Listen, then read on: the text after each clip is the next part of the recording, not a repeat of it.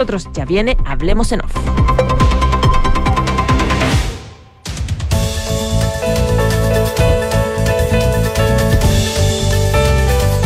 Duna presenta Hablemos en Off con Nicolás Vergara, Consuelo Saavedra y Matías del Río.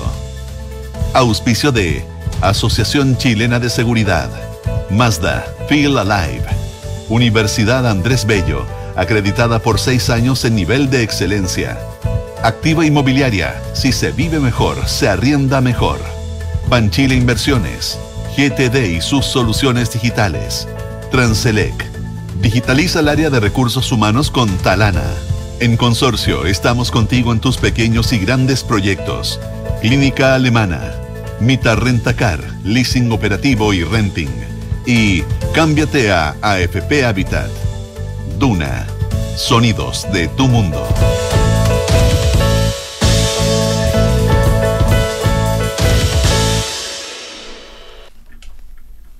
¿Estamos? Al aire, totalmente. Perdón, muy buenos días, ¿cómo están ustedes? 8 de la mañana con 6 minutos. Esto que me demoro en ponerme el audífono porque estoy peleando con Del Río, eh, hace, que, hace que me atrase. ¿Cómo estás, Consuelo? ¿Cómo estás, Consuelo? Muy buenos días. Muy buenos días, ¿cómo están? Bien, pues oye, ¿y tú? Qué bueno, qué bueno, bien. Oye, eh, a ver, eh, Ah, oye, quiero hacer un comentario eh, de algo que pasó anteayer, pero... Eh, ¿Dónde, allá? Se me ¿Acá? pasó. Comentar. No, allá, allá. ¿Acá? En Valparaíso. En Valparaíso, en realidad. Encontré tan notable el, lo que pasó con eh, la aprobación en la Cámara de Diputados de eh, extender los beneficios de la ley sana y eh, lo que pasó con Gonzalo de la Carrera Ah, lo- y lo. Marisela Santibáñez. Encontré eh, muy bonito em, porque em, Gonzalo de la Carrera, un parlamentario, eh, por decirlo menos, controvertido. polémico, claro. Eh, y mm, eh, vota, vota a favor de la extensión, que este- esta es una ley que existe del 2017, como sabemos, o desde el 2007 o el 2000, no, 2017, bien 17, digo, sí, no, no es tan- de, de la época de, mm, de Bachelet 2 y que eh, eh, permite a, lo- a los padres durante X cantidad de tiempo acompañar a los hijos que están con una enfermedad grave, ¿verdad? Con, eh, se pone plata, qué sé yo, y se, y, y se puede financiar, y esta era una extensión para ciertas enfermedades en, en particular y otros ajustes de, de la ley. Y eh, em, eh, Gonzalo de la Carrera le hace un reconocimiento a la diputada Marisela, Marisela Santibáñez, que es la que había estado empujando esto. eh, y dice, bueno, que son, que, que, que son hermanos como en el dolor, porque eh, ella ha convertido, porque ella ten- se le murió su hija de siete años, de, de una 2011. leucemia, él también perdió una hija. Mm, y, y- y es una, una mención muy bonita. Ella después también eh, va y, y lo saluda. Y hay tan poco de eso en el. O, o vemos, tan, quizás hay, pero no lo vemos en los medios de comunicación, que lo quería, que lo quería destacar. Que se Sí, puede hay una foto muy bonita, de hecho. Rastros de humanidad. Hay una foto muy bonita de ellos dos juntos que, que Sí. uno la imaginaría Sí, muy lejana. ¿eh? pero, pero, pero, pero efectivamente uno no sabe muchas veces. Eso, eso hay que reconocerlo, uno no conoce realidades. 8 de la mañana con 9 minutos.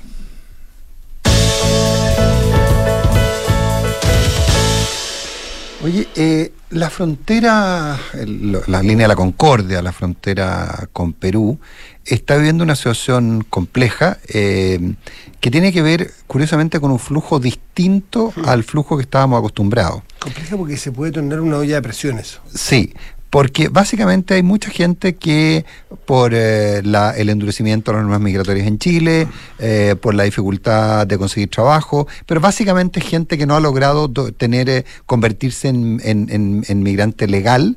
La gente está abandonando Chile eh, o está intentando abandonar Quizás Chile. quizás una, la, la amenaza que, que suena, que, que, que flota en el aire de, de, de la presión preventiva en el evento de que tú no tengas. Anda a saber tú que alguien diga, es que no es exactamente así, pero si tú estás No, en esa tú- condición, la puedes entender como, Claro, tú- me tú- voy a quedar a riesgo de que me metan preso. Claro, porque lo que pasa es que lo que se entendió, y tú haces un muy buen punto ahí, lo que se entendió de lo que planteaba en su minuto el fiscal Valencia era que cualquier persona indocumentada iba a, ser, iba a quedar en prisión. Y, y, la, y lo, era bastante más claro lo que planteaba Valencia, en términos de que cualquier persona que eh, había cometido un delito y que era sorprendida eh, y que era detenido producto de la investigación eh, penal, eh, que no pudiera acreditar su identidad, tenía que quedar detenido hasta en tanto no lograra acreditar su identidad y no lograra esta- establecerse fehacientemente quién era. Entonces, distinto es ir con mi familia a buscar un, un mejor pasar, ir a buscar trabajo, honesta, me refiero a la gente honesta, obviamente, eh, que es la, es la gran mayoría, ir a buscar, ir a acercarse a un familiar, que me, me sé, me preste una pieza mientras encuentro algo, a buscar suerte, como un migrante que está pasándolo muy mal en su país y que viaja miles de kilómetros, es distinta a esa perspectiva después por camino arreglo de la carga a la eventualidad que caiga a una cárcel. Entonces, No, es- y ese ambiente también dificulta que eh, todos los contratos ilegales y todos lo- lo- los pitutos, los pololos eh, de, de personas que no están con los papeles al día, eh, los empleadores informales también se empiezan a asustar porque es como, mm, el, el ambiente se, se está poniendo más complicado. Los abusadores, diría yo. Sí, o hay gente que cree que, que no está abusando y que le está dando un- la oportunidad que, que pueda, porque la, la persona tampoco tiene papeles, no le va a hacer un contrato. Bueno, Claro, en fin, no, no, no voy a, no voy a apuntar con el dedo, pero es de lado y lado donde la, la situación se pone, se pone más, más dura y eso explica entonces eh, lo que estamos viendo de, de las personas que quieren regresar a Perú. Absolutamente. Eh, ¿Y qué es lo que ocurre? no pueden, po. Y no pueden entrar. ¿Por qué? Porque están indocumentados. Es lo mismo que hacemos nosotros. ponte del lado de Perú. Claro, ¿Por no, por cierto, pero no, eso, es lo que estoy, eso es lo que estoy exactamente diciendo. Además, además, gente que en su minuto eh, también salió ilegal, entró ilegalmente al Perú, muchos de ellos entraron ilegalmente al. Perú y salieron ilegalmente del Perú hacia Chile. Porque Perú sabía que era un flujo, era un, era un claro, de paso. Claro, en- entonces ahora, ¿cuál es el riesgo? Que la gente se quede en Perú, pues la gente se va. Eh, eh, eh, ¿Tú te das cuenta el, el- el- el calvario que es ese viaje? Por favor, no, no quiero no quiero que parezca que digo que Chile debería ser algo distinto, pero lo, lo complejo es gente que se va y que intenta volver a Venezuela por tierra. Es una cosa. Es una cosa muy, muy, muy terrible. Entonces, ¿qué es lo que, qué es lo que ocurre? Bueno, ayer anoche alguien me escribía, alguien que conoce estos temas, no es cualquier persona, eh, y me decía, mira, ojo, que, que también aquí hay, o sea, eh, eh, la presión se empieza a producir de una manera bien, bien descontrolada, se empieza a producir eh, eh, en función de generar un, conflicto entre Chile y Perú. ¿No habrá alguna intención? Y me dice, es raro que se haya producido con tanta fuerza y con tanta y- y de forma tan evidente.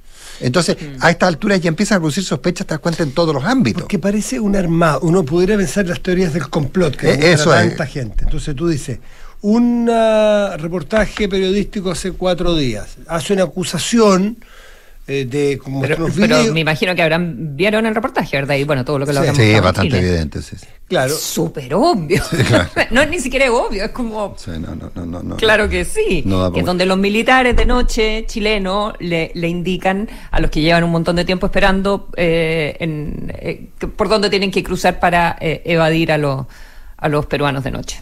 Claro. No se vengan para acá, váyanse para allá. Ahora, nadie dice que los peruanos no hagan exactamente lo mismo, que los bolivianos no hagan exactamente lo mismo, pero, pero, pero, pero en fin, eh, ese es el punto. Claro, y el punto es que después de eso ya es el gobernador local, donde le dice a su gobierno central que ponga mano dura con Chile por lo que está haciendo. La, la presidenta Boluarte entonces toma estas medidas excepcionales en varias provincias del Perú, una de ellas Tacna, y mueve tropas para cuidar su frontera, que es razonable y- hacerlo. y- y y está pidiendo una modificación constitucional que le permita hacerlo. Conocemos el texto, conocemos la historia, digamos. ¿ah? Entonces, claro, pueden producirse algunos roces ahí. Sí, eh, eh, eh, es una situación bien compleja. eh, yo no, no soy de Y los. perdona, y en Perú, y en Perú, o sea, si uno Conspiranoide. revisa la, la- ¿Cómo? Yo no soy conspiranoide, pero. Ah, conspiranoide. pero- Pero, mm, en, en la prensa peruana, si uno revisa, también está toda la discusión sobre el tipo de delincuencia, eh, sobre las personas alojando en la calle, o sea, cosas bien similares a las que hemos estado escuchando en Chile. Claro. Y recordemos que ya había habido también, ¿se acuerdan en Tacna, cuando el consulado de Chile en Tacna estaba rodeado de carpas, de gente que quería entrar a Chile? O sea, eh, Hay eh, gente que iba a pedir la visa. que iba a pedir la visa. Eh, est- esto lo hemos, lo hemos visto y se acusó en ese entonces que la oferta de esta visa de responsabilidad democrática era lo que había provocado el flujo migratorio, ¿se acuerdan? Ah, eh, Claro. Entonces, ahora esto otro provoca el flujo migratorio contrario. Yo, hay que, yo, yo no soy conspiranoide, pero, pero hay que mirar con, con, con pinzas estas realidades porque además, como te dice todo el mundo, eh, es raro que la gente quiera pasar por la frontera. po. Por, por la puerta. Por la puerta, Por la puerta po. principal. Por la puerta principal. Es que se, se tornó peligroso lo otro. que- Lo otro se tornó peligroso, claro. Y, y claro, y los militares chilenos que están en la frontera para evitar que la, para evitar que la gente entre, no para evitar que la gente salga.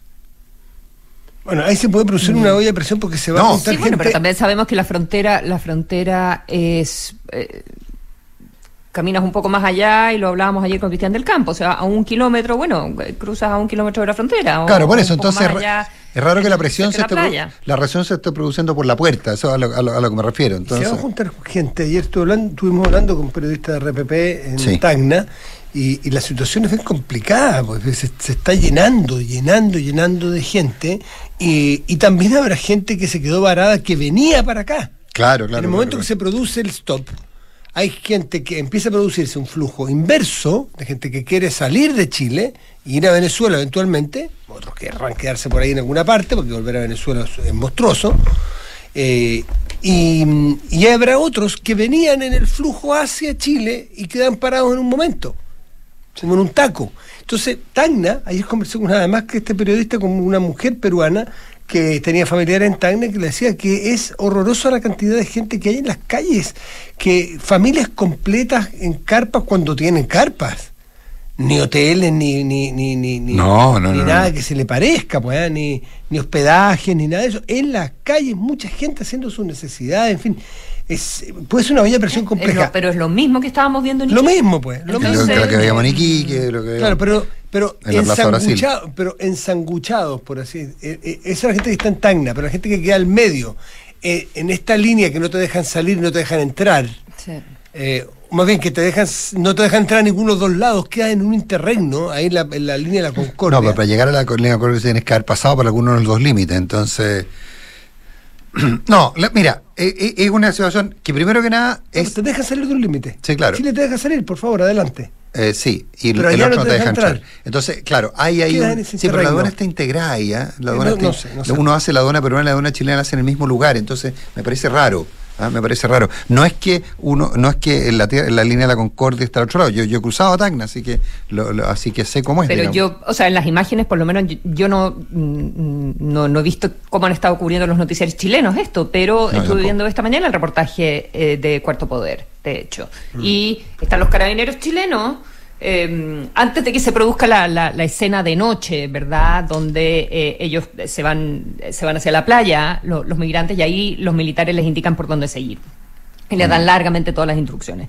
Y eh, que también es como una actitud bien humana, pero lo que, lo que debieran hacer en realidad es reconducirlo, o no, no, porque ese término significa que los sacan, pero eh, llevarlos al puesto fronterizo. Eh, pero también uno dice, bueno, están caminando de noche, van con niños chicos.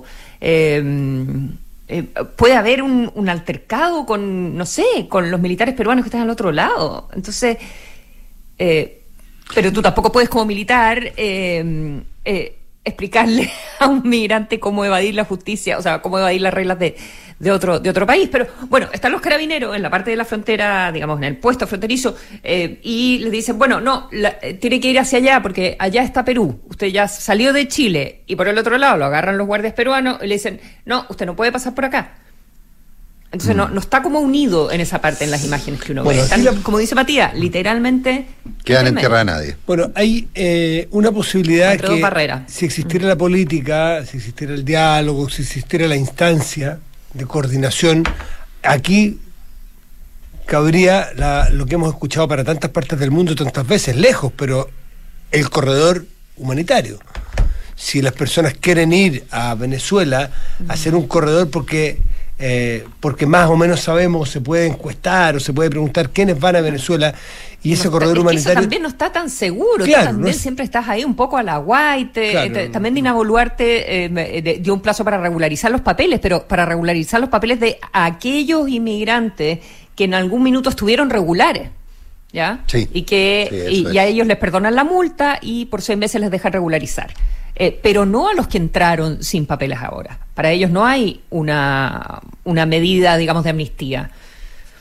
Mm, sí. Se está No, hablando sí. también de que van a contratar un vuelo financiado con, eh, con platas privadas eh, de, de la- de las mineras eh, que funcionan cerca de Tacna para llevarse a 150 personas.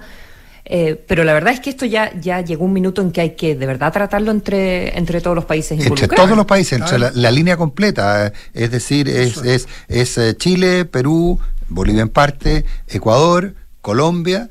eh, recordemos también que hay una presión migratoria muy fuerte hacia Venezuela, como nos decía ayer, perdón, de Venezuela hacia Brasil, como decía ayer Cristian del Campo, eh, y eso es un dato evidente. Eh, entonces, esto, ahora, yo cambiamos, va- vamos a otro tema, pero, pero no nos olvidemos también que aquí hay un problema que se llama Nicolás Maduro. O sea, un país eso. que expulsa a sus Es una habitantes. monstruosidad. Un país que expulsa a sus habitantes. O sea, ¿sabéis qué? No sé, yo, yo, yo creo que en el fondo eh, Venezuela se ha convertido en un problema para el continente. Y no solo para el continente, sino que también para, para los Estados Unidos en menor Ah, medida. Entonces, completo. o sea, esto- llega el minuto en que, en que los organismos multilaterales tienen que hacer algo.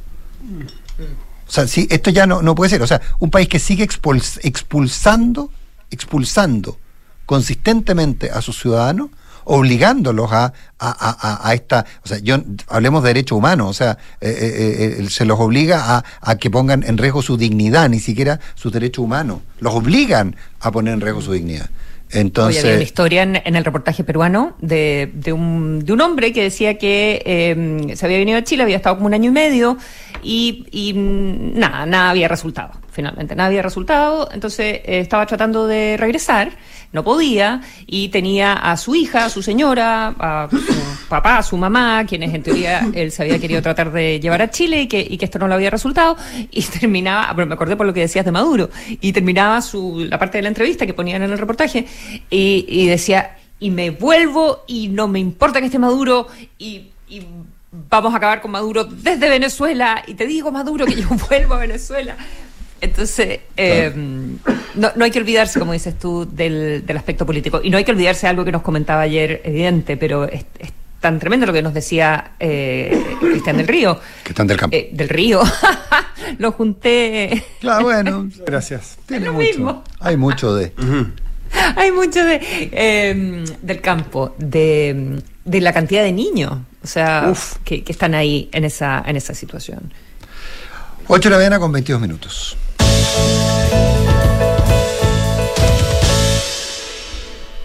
Muchachos, les tengo un tema.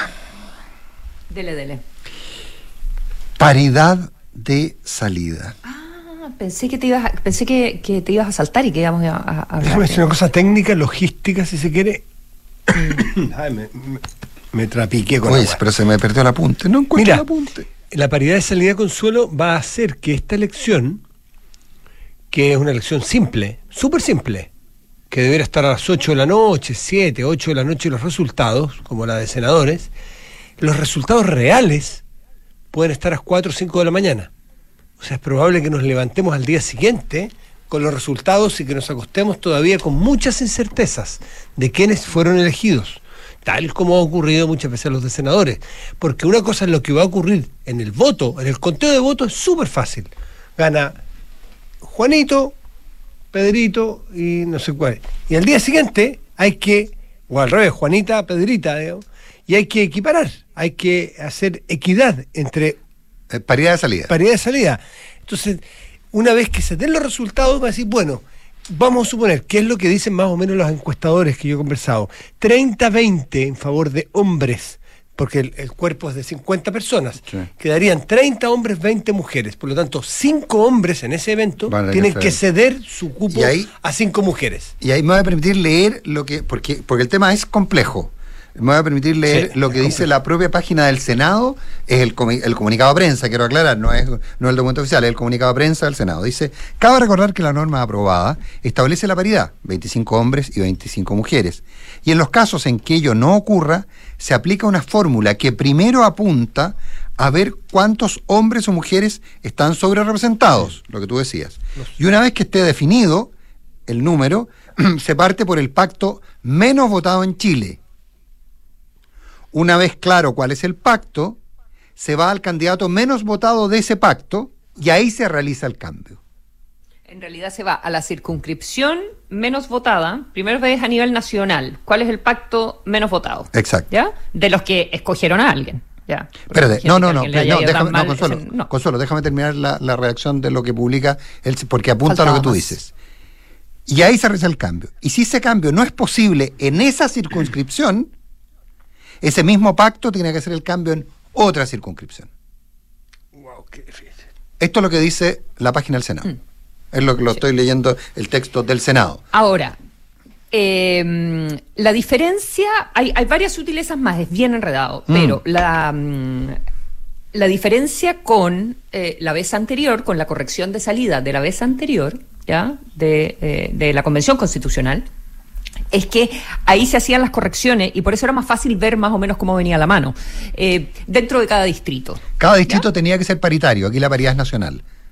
Sí. No, acá también, al final, el distrito, todos los distritos tienen que ser paritarios, pero no se corrigen distrito por distrito, sino que la manera que lo hace es te vas a un mapa nacional primero. Ya. ¿Ya? Y dice, ok, el que antes lo resolvías como en cada lugar chiquitito. Acá antes vas a una mirada global y de ahí te vas en circunscripción por circunscripción. Eh, esto ya estaba aprobado hace rato, pero eh, eh, eh, quedaron eh, ciertos flecos y el CERVEL dijo, ¿saben qué? Eh, vamos a tener problemas con el algoritmo y necesitamos ajustar esto. Y por eso salió la ley que se estuvo discutiendo en los últimos cuatro días, Y que cinco se días. despachó y- ayer. y se despachó ayer, ¿verdad? A, a una semana y media de las elecciones, imagínate. Eh, pero lo que hace es cerrar algunos loops que habían quedado. Y entonces vas. Eh, ya, tengo que tengo que compensar por cinco Claro. hombres o cinco mujeres, ya que yo- estoy corto. pero, Consuelo, yo entonces te- te, vas a nivel nas- ¿sí? Déjame hacerte un apunte, porque eh, yo te insisto, perdona, eh, y, y- y aquí estamos tocando de oído, así que quiero, quiero aclararlo a nuestros auditores. El punto práctico es que es nacional porque cada porque hay distritos impares. Entonces la paridad es Mm. Que- nacional. Que, eligen impares. que es lo, lo- que es ratificando lo que tú planteabas, que es importante Igual que la otra eso. vez, los distritos impares, tienen- Claro. o sea, nunca puede haber una diferencia más en los impares Claro. que sea más de uno. Claro, pero si eventualmente la, se produjera en el distrito, de acuerdo, de acuerdo a lo que dice la página del Senado, primero se ve en la circunscripción y después es nacional. Pero, pero va a ser prácticamente imposible hacerlo así, va a tener que ser nacional. El que entienda, por no, favor. a lo que estoy tratando de, No, lo que sí, estoy tratando sí, de sí, decir es que ves entiende. primero la votación nacional del pacto o de la lista. Exacto. ¿Ya? Ves la votación nacional del pacto. Ok, ¿cuál es el menos votado? Eh, este pacto, pacto El X, pacto- es el menos votado. Ok, ¿cuál es la circunscripción eh, donde tuvo eh, resultados más bajos? Ok, donde haya escogido a alguien. Ya, eh, en esta circunscripción. ¿Porcentual. ¿Porcentual o absoluto? Porcentual. No, pues el número ¿El que obtuvo menos votos? No, el que tuvo menos votos. que menos- menos votos. No, no, el que obtuvo menos votos, no es. Ah, porcentual, el que Menos obtuvo- votos. es absoluto, es el que obtuvo menos te votos. pregunto, yo de verdad que, lo, que cual- y aquí lo le voy al Necaxa. lo- ¿no? lo cual plantea que va a afectar a las circunscripciones con menos electores. Pero, salvo que en esa circunscripción eh, ya esté en uno y uno o tres y dos. Entonces ahí no haces corrección y te vas a la siguiente con menos votación de ese mismo pacto. ¿Ya? Ya. Hasta que lo logras. Ahora, ponte que justo ese pacto tenga tanta suerte que en todas las circunscripciones donde, donde escogió a alguien ya está resuelto. Hay uno y uno o tres, y- o tres y dos. Entonces viene, za- zafó. Y le toca al segundo Al pacto que menos sigue. votado. Al que sigue. es un enredo No, es- que realmente eh, la gente del CERVEL debe estar, los computines del CERVEL deben estar ahí. mm, eh, Sí. Habría que, apli- a- a- aplica- aplicando. habría que ver si la gente en Holster ya lo tiene resuelto. Eh, Eh, eh, Bueno, supongo que lo tendrán resuelto, pero es súper, súper enredado. Es Así muy- que, como eh, dice Matías, nos vamos a demorar en saber realmente cuáles son los, Sí, eh, los eh, resultados. Ahora, eh, recordemos que de entrada esto es con sistema cebra y al final son la misma cantidad de hombres y mujeres postulando, digamos. sí, sí, sí. sí, y, sí. la- y las mujeres encabezan. Las mujeres en en la casa, lista. lo que no implica necesariamente que la mujer sea la más votada. Aunque ayuda, aunque ayuda a ser el primero de la lista. Cuando, Sí. cuando hay nombres desconocidos, cuando, por ejemplo, o sea, yo los invito a revisar la lista, la lista de los candidatos. Hay muchos candidatos desconocidos. Para hacer programas nosotros tenemos que invitar gente, y muchas veces cuesta encontrar, o sea, uno llama a los partidos, sí, pero encontrar una foto, encontrar, encontrar de referencias. La, la posición en la cédula, la posición en el voto es relevante. Recordemos que un porcentaje muy alto de los candidatos a la lista del pueblo que fueron electos eran los que estaban primero en la lista, porque la gente, la lista, la gente había decidido votar por la lista del pueblo y votó por el A más desconocido la posición en el voto es más importante. Mm. Porque si no conozco a nadie, voto de esta lista voto primero. Entonces el punto es que el, punto es que eh, le agrega una, una pimienta muy particular a, la elección. Eh, en la, teoría hay se supone. loco porque porque puede puede salir eh, no no no de una circunscripción con súper pocos votantes puede terminar saliendo un candidato o candidata elegido y para corregir una situación que se dio en, te invento, en, mm. otra parte del país. Mm, mm. Por lo tanto, los candidatos, y hay algunos conocidos, no los vamos a nombrar para no generar, eh, para no generar una, una, una situación previa. Ah, pero hay candidatos conocidos que probablemente les va a ir bien, gente que tiene trayectoria. Y que, están en distritos que tienen poca, distritos chicos, puede que pague el pato. Y que ganando con los votos quede fuera por la paridad. Sí, ya pasó, ¿ah? ya pasó hubo gente, eh, por ejemplo, yo recuerdo el caso, el caso que recuerdo al tiro, el de Juan Luis Osa, eh, que había resultado electo eh, constituyente. Puerto Montt, por ahí. ya entiendo que esa zona, y que, es candidato nuevo, entre paréntesis, es mm. candidato por los lagos, y, y él y él tuvo que ceder el cupo a una mujer. A pesar de que tenía más votos, tuvo que ceder el cupo a una mujer. Ha ocurrido lo Por lo menos era dentro, pero por lo menos era dentro del distrito. Por lo menos dentro del distrito. 8.31. No sé. Oye, hoy, en a propósito de la polémica del litio, eh, de repente hay cosas que son como bien locas. ¿ah? Eh, hoy día viene una entrevista a Jaime Pérez de Arce, eh, que es el presidente ejecutivo de Enami que es uno de los actores que el gobierno ha definido como quienes eh, serían los materializadores de la participación del Estado en las iniciativas de, litio. Eh, Enami tiene eh, una tiene siete salares y tiene cinco depósitos en la tiene cinco depósitos en la zona que se llama Siete Salares, un proyecto que se llama la iniciativa Alto Andinos. y en una entrevista en el diario El Mercurio, Jaime Pérez de Arce dice que eh, necesita una inversión de 1.500 millones de dólares para eh, echar a andar el, tema eh, y, que probablemente la inversión total sea mucho, tiene mucho, sea más grande, 2.500 millones de dólares. Pero dice, y cito textual, somos conscientes de la situación financiera de ANAMI, por lo que hemos sido transparentes, planteando que nuestras condiciones básicas son, primero, que la inversión debe ser totalmente privada. Es decir, ANAMI no pone un peso. Segundo, que cualquier proyecto que desarrollemos tiene que ser tecnología de, de altos estándares ambientales. Más adelante, más adelante dice, respecto a la tecnología, más adelante dice que ellos no saben nada del litio y que por lo tanto el que el que venga a invertir tiene que eh, tiene que tiene que eh, eh, saber del litio y que además en esta línea dice que dentro de las condiciones incluye que el socio tiene que traer tecnología, operar ese proceso y administrar de manera preponderante el negocio. Pero además, el Estado en quien se quedará con la mayor parte de los beneficios a obtener. Eh, y él, y sostiene perderse, estas condiciones no generan ninguna dificultad por los interesados porque se trata de un negocio muy rentable. Hay jugar a la industria por los que el carbonato de litio es un insumo básico en su proceso, con muchas etapas posteriores, etcétera, etcétera, etcétera. Eh, y eh, plantea que hay un par de compañías con las cuales tienen negociaciones. Eh, recordemos que, están que esto tiene que ver con los famosos SEOL, que es el contrato especial de operación de litio, del cual Enami tiene la posibilidad de hacerlo y tiene la capacidad de hacerlo. Entonces, eh, la pregunta que, yo formulo es, a ver, hoy día el negocio es rentabilísimo, 80 mil dólares la tonelada, pero ¿va a ser siempre así? O sea, uno puede pensar en un negocio en que yo digo, Ahora, es bien razonable, ¿ah? si yo, eh, por ejemplo, no sé, pues pagamos una cosa bien simple, yo tengo la mejor esquina de una ciudad y, quiero hacer un mall. Entonces yo digo, oiga, ¿sabe qué? Mire, yo no sé hacer malls, no tengo un peso, pero tengo el terreno. Entonces venga usted, pero además yo me quiero quedar con el porcentaje más grande de la utilidad. Me quiero quedar con gran parte de la utilidad. Eh, vendrá un señor y dirá, a ver, dos más dos son cuatro, este señor pone el terreno. si no me dan, no, bueno, y no, gracias. pero entonces la duda que yo tengo es si va a dar. porque estamos hablando que los precios van a tender a normalizarse. Entonces aquí estamos hablando de inversiones de miles de millones de dólares que requieren, que, que además no son demasiados los que están en condiciones de hacerla, porque son los que conocen la tecnología, que no es tan simple, eh, que además estén sujetos a una serie de restricciones medioambientales y de otro tipo, y que adicional, que es, que es bienvenida, bienvenido que estén, y que adicionalmente a eso, el socio que aporta el recurso se queda con gran parte de la utilidad. O los ingresos, depende cómo se mire. Eh, ¿Flota un modelo así? Es mi pregunta, lo, lo- lo planteo solo. es tener cuidado con las expectativas de qué va a pasar, porque Claro. esto se va a dilucidar con un Excel. Esto me lo- este término me lo, me lo dijo una, una persona que probablemente, eh, no sé si va a estar sentado exactamente esta persona en la mesa, pero va a estar en el cuarto, ¿cómo se llama? El cuento intermedio, ¿ah? Eh, en la negociación. Me dice, me habló del Excel, me dijo, aquí hay que sentarse con un Excel y hay que ir afinando, afinando eh, años, cuotas, royalties, para llegar al 51%.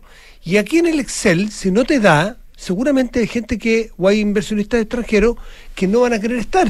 Ah, y, hay un problema, eh, hay un problema que me lo planteó un economista también el otro día. Ojo, que si el negocio, esto es político, y esto ah, bien, hay que tener todo cuidado, y es delicado. En un negocio que no da en el Excel, hay que preguntarse por qué alguien que quiere entrar, porque puede querer Ah, otras cosas. Claro. Oye, no, la es que si yo estoy con el Estado, la transmisión ambiental va a ser más fácil. O por ejemplo, yo soy de un estado, do- quien tenga para presionar, fuera de ese Excel, o sea, mira, yo soy un inversionista, Excel, claro. yo voy a ganar, voy a ganar X por ciento, alta rentabilidad, ¿me interesa? Sí. No, tienes que pagar, entregar más parte de la propiedad o más royalty. Ah, entonces busco mi Excel, hago sensibilidad, no, no me da, no entro. Salvo que tú tengas capacidades de presionar en otras cosas que un inversionista común y corriente no lo tenga. Y va, para ser bien franco, como lo decía, respecto de China, empresas que son públicas, que tienen capacidades de, o tienen a lo mejor otra forma de evaluar, porque tienen otras formas de presionar el día de mañana, una vez que ya tengan un contrato para permisos ambientales, para un montón de cosas. Entonces, ojo que compitan todos en las mismas condiciones. Eso por una parte. Hubo una noticia que pasó relativamente colada.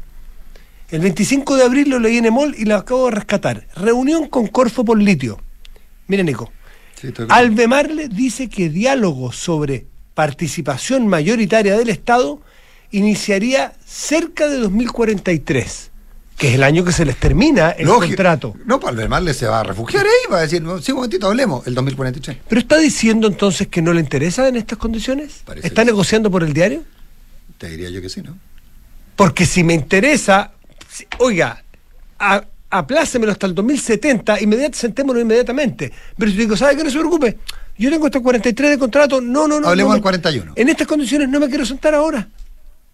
Entonces, ojo con generar la expectativa de que esto es fácil, de que esto se soluciona en dos semanas y que esto es obvio sí o sí con el Estado como mayoritario. No es tan fácil. Tienes que darle los números a tu inversionista, salvo que le des algo más allá de la capacidad de ganar plata o de que retorne tu inversión. 7 con, 8 con 38.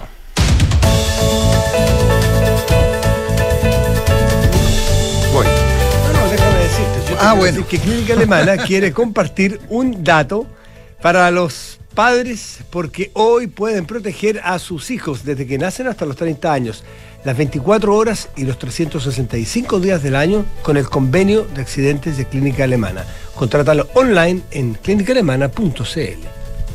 ¿Sabías que existe una cuenta vista con la que podrías estar ganando intereses en este preciso instante? Conoce la nueva cuenta más de consorcio y comienza a ganar un 11,75% de interés anual por tu saldo. Solicítala en consorcio.cl. Transelec, porque para la descarbonización se necesitan más líneas de transmisión que conecten las energías renovables. Transelec, la principal empresa de transmisión eléctrica en el país, es la llave para la transición energética en Chile. Conoce más en transelec.cl. Gestiona fácilmente la solicitud de vacaciones de tus colaboradores con Talana y dedica más tiempo a tu equipo. Conoce más en talana.com. Un auto lo puedes arrendar donde sea, pero el servicio, seguridad y los mejores beneficios están en Mita Rentacar. Reserva tu auto en mita.cl, evita filas, viaja con seguridad y además acumula millas. ¿Qué mejor es Mita Rentacar y leasing operativo? Design to Rent de activo inmobiliaria, el concepto multifamily exitoso en Europa y los Estados Unidos, ya está en Chile. Ideal para inversionistas y arrendatarios exigentes, con administración especializada que cuida tu plusvalía. Infórmate en www.d2r.cl.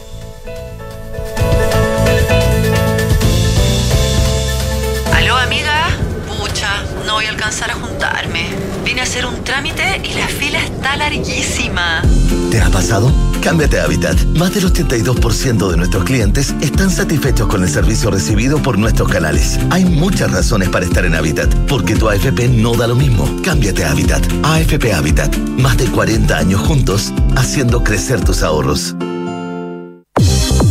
¿Sabes qué es Design to Rent? El nuevo modelo de inversión de activa inmobiliaria para quienes desean invertir a largo plazo y lograr independencia financiera con rentabilidad por sobre el mercado, basado en el concepto de multifamily, con éxito en Europa y Estados Unidos. Combina diseño más espacio, equipamiento especial para el arrendamiento y fácil mantención, y administración especializada que cuida tu plusvalía. Infórmate en www.d2r.cl. Design to Rent de Activa Inmobiliaria. Si se vive mejor, se arrienda mejor. Oye, así como está la cosa, uno no hace nada y todo sube. Nunca se gana. Sí, pero hay algunas cosas que suben. Y sin hacer nada ya puedes ganar. ¿Ah? ¿Cómo qué? Fácil, mamá. Ahora puedes ganar intereses por tener saldo en una cuenta vista. Miga, no tenía idea. ¿Y dónde? Si buscas una cuenta que te paga intereses por tu saldo, cuenta con nosotros. Cuenta más de Banco Consorcio. Una cuenta vista que te paga un 11,75% de interés anual. Solicita la tuya 100% online en consorcio.cl. Tasa interés anual calculada en base a tasa de política monetaria del Banco Central más 0,5% al 12 del 10 del 2022. Infórmese sobre las comisiones asociadas a la cuenta más. Otorgamiento sujeto a evaluación comercial. Infórmese sobre la garantía estatal de los depósitos en su banco o en www.cmfchile.cl. En Mita Renta Car y Leasing Operativo somos mucho más que autos para disfrutar. Somos mucho más que flotas para las industrias que mueven el país. Somos servicio de excelencia y seguridad. Somos innovación y cuidado por el medio ambiente. Además, en Mita somos referentes en la movilidad para empresas de norte a sur, como también para las personas que hacen de su vida un constante movimiento. Mita Renta Car y Leasing Operativo. Elige tu destino. Nosotros te llevamos. Visítanos en mita.cl. Hola, bienvenido a la H. ¿En qué te puedo ayudar? Hola. Ay, parece que me equivoqué de número. Me lo dieron para pedir una hora al médico. Es que hice unos arreglos en mi casa y ahora me duele mucho la espalda. Sí, no se equivocó. Los mejores especialistas de la H están al servicio de todas las personas y a precio accesible. ¿Y me atiendes si soy FONASA? Sí, y si eres ISAPRE o particular también. En el servicio de traumatología de la H, no importa si no estás afiliado. Agenda tu hora en h.cl slash salud. Las mutualidades de empleadores son fiscalizadas por la Superintendencia de Seguridad Social www.suceso.cl. Somos GTD y sabemos que cada empresa, sin importar su tamaño, tiene múltiples necesidades. Por eso, diseñamos soluciones que se adapten a sus desafíos y, por sobre todo, que nos permitan poner nuestra tecnología al servicio de cada una de sus metas. En GTD, creemos en las empresas y las acompañamos día a día, porque en el camino hacia el éxito vamos juntos. GTD. Hacemos que la tecnología simplifique tu vida. Las energías renovables crecen cada día y están reemplazando los combustibles fósiles para descarbonizar la matriz. Nosotros las vamos a buscar para conectarlas de norte a sur, porque Transelec es la principal empresa de transmisión eléctrica en el país. Somos la llave para la transición energética en Chile. Conoce más de nuestro compromiso en transelec.cl. Con Talana, la más completa plataforma digital de recursos humanos, ahorras tiempo y costos. Gestiona la información laboral de tus colaboradores, firma digitalmente, calcula remuneraciones y encuentra al talento ideal para tu empresa, directo desde la app más descargada y mejor valorada para la gestión de personas. Únete a las miles de empresas que ya han digitalizado su área de recursos humanos con Talana. Conoce más en talana.com. Con la apertura de dos nuevas clínicas en Talcahuano y Santiago Centro, Universidad Andrés Bello pone al servicio de la comunidad su red de hospitales clínicos veterinarios en Santiago, Viña del Mar y Concepción, ampliando así su capacidad de atención a 15.000 pacientes anuales. A través de esta red, Universidad Andrés Bello refuerza su compromiso con el entorno en el que está inmersa y fortalece a su vez el proceso de enseñanza de sus estudiantes Más información en aporte.unap.cl.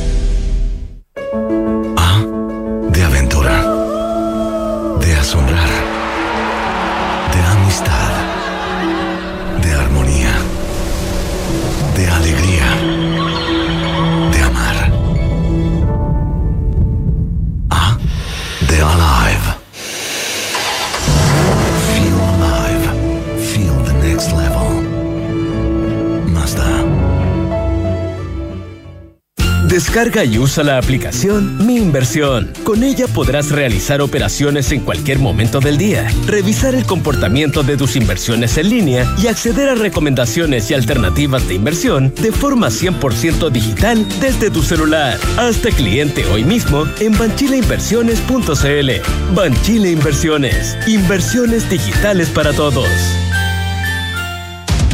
Hablemos en off. Nicolás Vergara, Consuelo Saavedra y Matías del Río están en Duna.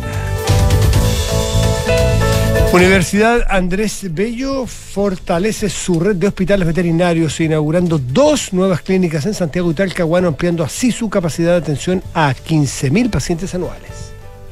Los amigos de GTD siempre apoyando a sus clientes. Gracias a su robusta infraestructura terrestre respaldada por su cable submarino Prat, mantuvieron la conectividad en las zonas afectadas por los incendios en el sur de Chile, clave para mantener la resiliencia operacional del país. En GTD hacen que la tecnología simplifique tu vida. Eh, suma a tu equipo a los más de 2,7 millones de trabajadores que ya son parte de la mutualidad líder del país. De una con la H, Asociación Chilena de Seguridad. Cotizar para el futuro siempre es bueno y complementarlos con APB es mucho mejor. En Banchile Inversiones quieren que conozcas la importancia del ahorro previsional voluntario. Ingresa a banchileinversiones.cl, infórmate y comienza tu APB ahora. Hay muchas razones para estar en Habitat. Más del 82% de sus clientes están satisfechos con el servicio recibido. Porque tu AFP no da lo mismo, cámbiate a Habitat. AFP Habitat, más de 40 años juntos, haciendo crecer tus ahorros. Escuchar el sonido del mar, observar un atardecer, caminar rodeado de naturaleza o un simple momento de alegría. Eso es sentir el siguiente nivel. Feel alive, feel the next level. Mazda. 8 de la con 46 minutos. Andrea, repito, ¿cómo estás? ¿Qué es de tu vida tanto tiempo? Hola, buenos días, buenos días Consuelo, Matías, Nicolás. Hace tres semanas que no nos vemos, eso es mucho tiempo Eh, para, para, ti, para, para mí es mucho tiempo, para mí es mucho. es que en tres semanas pasan muchas cosas, además, muy activo. No, en los tiempos que, en los tiempos que corren, Andrea. Oye, pero eh, aunque de repente se nos olvida, eh, hay una reforma tributaria en desarrollo. Eh, y con avances y retrocesos, pero sigue desarrollándose y entre otras cosas se han producido los llamados diálogos tributarios. ¿En qué estamos? ¿Hay, ¿Han servido de algo? Porque hemos visto a las pymes que se, sub- que se bajan de la mesa, a quienes reclaman que no los están escuchando. ¿Sirven? ¿En en qué está eso, Andrea Repeto? A ti que te gusta tanto la participación. Esto es como peyorativo. ¿no? No, no, no, no. Todo lo contrario. Te cargo. Claro, hazte cargo, eso sí. Oye, sí, no, así como recordarle un poquitito a quienes nos escuchan eh, esta mañana, eh, ha tenido más retrocesos que avances, como decías en tu introducción, que tenía retrocesos y avances la reforma tributaria. Se rechazó la idea de legislar en la Cámara de Diputados hace unas semanas atrás, lo que obliga al gobierno a repensar de manera así bien importante su estrategia. Eh, porque si quiere insistir en este proyecto antes de un año, tiene que pasar por el Senado y juntar dos tercios de los votos. Un Senado que, el que ni siquiera tiene la mitad de los votos tiene que ir eh, bastante más allá. Y, y, y había como dos estrategias, creo yo, eh, por lo menos lo que se ha hecho público, por- de seguro que hay algunas conversaciones eh, tras bambalinas en este en esto, eh, por lo menos con, con el Senado. Eh, uno son los diálogos tributarios, de los que bien dices tú, que es un proceso de conversación que organizó eh, Hacienda eh, junto con, con el apoyo del LabGov del gobierno. Y también al mismo tiempo, más o menos explícito, el gobierno ha hecho descripción de un poquito del plan que quiere seguir adelante, o sea, ha cambiado, ha reducido, es más, eh, precisamente eh, lo que pretende hacer comparado con lo que había hecho en la primera etapa en la Cámara de Diputados. Eh, de los diálogos, los diálogos hay un informe público que creo que es un buen resumen de la conversación. Tú te ríes de mí, eh, Nicolás, pero estuve en alguna de esas reuniones. Hay una en la- sistematización de resultados, ¿verdad? No me río. ¿no? Exacto, salieron. ¿Por qué Eh, dicen esto? Sí. ¿Por qué dicen eso de mí? Un poco. Porque te bueno, conocemos. Po. tu hilo. Porque lo Bueno, conocemos. hilo. No, eh, lo que hizo el gobierno fue invitar eh, a gremios empresariales, grandes empresas, pymes, a la CUT, a asesores tributarios, a los fiscalizadores de servicio de impuesto interno, eh, académicos y organizaciones de la sociedad civil, a tener una conversación abierta sobre qué significa un pacto fiscal para Chile. Eh, y creo que ese informe es súper interesante porque si bien no es vinculante, esto no es un grupo de personas en las que va a decidir si la exención A, B o C se reduce o qué sé yo, eh, sino como una- un poquito una mirada de cuál es el problema que tenemos por delante. Y hay acuerdo y, por cierto, hay diferencias eh, en lo que se ve ahí. El informe es bien detallado en términos de quiénes quién le puso más foco a una cosa, quién le puso foco a lo otro. Entonces, creo que da una buena perspectiva de qué es lo que está viendo, por lo menos estos representantes, en términos de qué es lo que debemos hacer en términos de un, de un pacto fiscal. ¿ah? Eh, no, es, no es vinculante, pero es informativo. Eh, yo diría que lo, lo primero es que sí hay un acuerdo de que se necesita más recaudación, pero la manera en que se logra esa mayor recaudación tiene diversidad de perspectivas.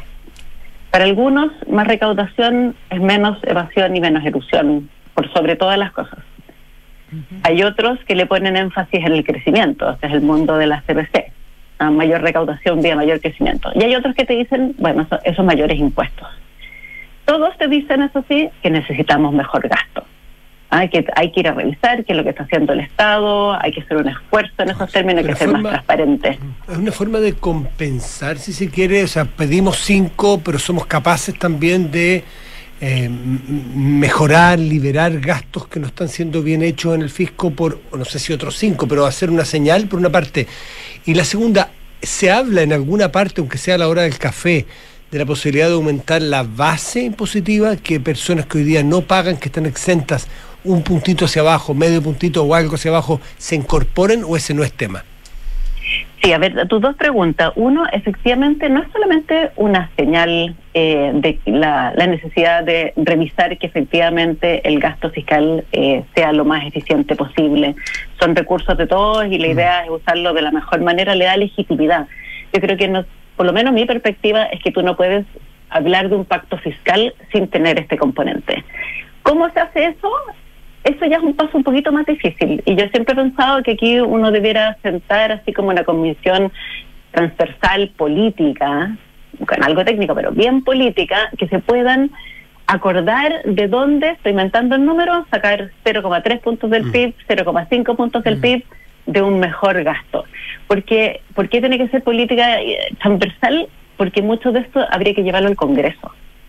O sea, si tú dices que vamos a cerrar el programa, por poner cualquier ejemplo, agrícola 1, 2, 3, bueno, tú necesitas que la bancada agrícola en el Congreso esté disponible a cerrar Claro, el programa lógico. agrícola 1, 2, 3. Entonces, por eso, hacer este ejercicio de ver dónde está es interesante por sí, reconocer que puede haber estos problemas, pero la otra parte necesitas un apoyo político para poder hacerlo. Y creo que esa es una parte es- esencial de un, de un pacto fiscal. O sea, no, tenemos que estar convencidos de que lo que estamos haciendo con estos recursos lo estamos haciendo bien. Y, y salieron tres criterios en estos términos. Así que eh, se habla harto de los programas mal evaluados y hay gente que, que cree que eso es algo importante. Hay otros que piensan que en realidad estos están los programas con bajo presupuesto. Hay muchos programas con poquita plata y que con poquita plata habría que ver si de verdad estás haciendo algo útil o no.